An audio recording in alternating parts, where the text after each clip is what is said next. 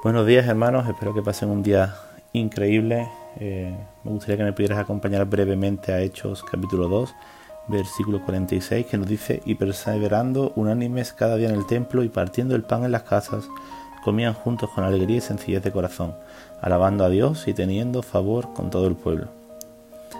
Vemos en, en este texto, después de que el Espíritu Santo se derrama de una manera poderosa sobre la iglesia, vemos que Pedro predica y muchas personas vienen al conocimiento del Señor.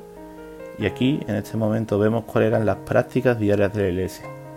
Hoy en día muchas veces estamos siempre buscando los pasos, las claves, las estrategias para ser una iglesia de éxito, para ser una iglesia que cumple con la misión del Señor. Y, es sano y es bueno.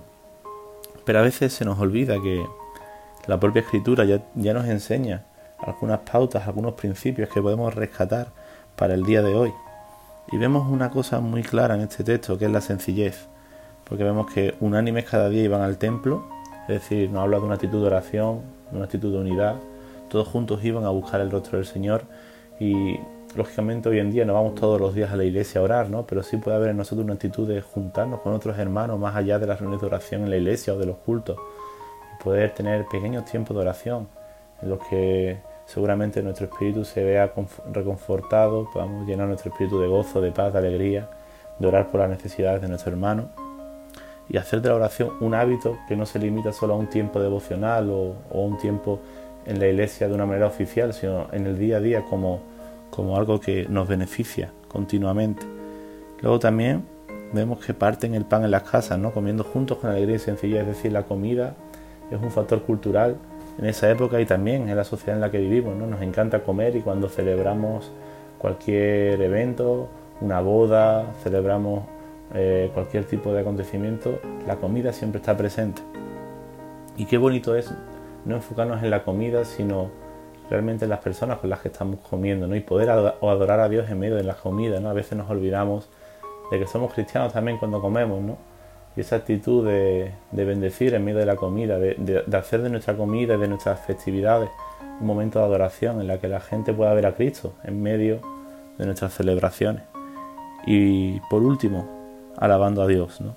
Alabar a Dios normalmente lo hacemos con música, lo hacemos con cánticos, pero alabar a Dios se extiende a, tantas expresiones, a tantas formas de, hacerlo. ¿no? Cada uno alaba a Dios de una manera peculiar, ¿no? aunque cuando nos juntamos los hacemos todos de una forma unida y con orden, pero cada uno puede alabar a Dios desde, su forma de ser, desde su personalidad. ¿no? Y qué bonito sería que pudiéramos aplicar esto hoy en nuestra iglesia, en nuestra casa, que podamos ser personas sencillas, alegres, ¿no? y cumplir con el propósito de este versículo, porque vemos que las consecuencias de esto era que había el favor del pueblo para con la iglesia.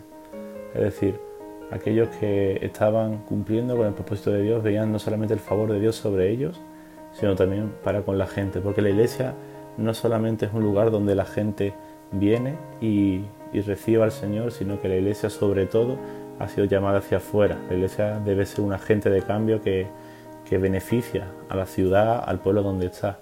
La iglesia está llamada a ser luz, luz no solamente para salvación del alma, sino luz también para salvación de las realidades en las que las ciudades viven. ¿no? Qué bonito es una iglesia que se involucra con las necesidades de, los pueblos, de las ciudades, que se involucra con, las necesidades básicas y podamos ser agentes de cambio y agentes de ayuda. ¿no? Qué bonito es cuando el ayuntamiento reconoce la labor de la iglesia en todas las cosas que, que desempeñamos por amor, por amor a la gente. Así que que en este día podamos recordar cuáles son las cosas sencillas del día a día que la iglesia hace cuáles son los principios básicos que la iglesia primitiva hacía y que podamos aplicarlos a nuestra vida, podamos orar en cualquier lugar, orar sin cesar, podamos alabar a Dios y podamos celebrar juntos con la gente de la calle y con la gente de la iglesia, pero celebrar juntos y mostrar a Dios en cada cosa que hagamos. Que Dios te bendiga.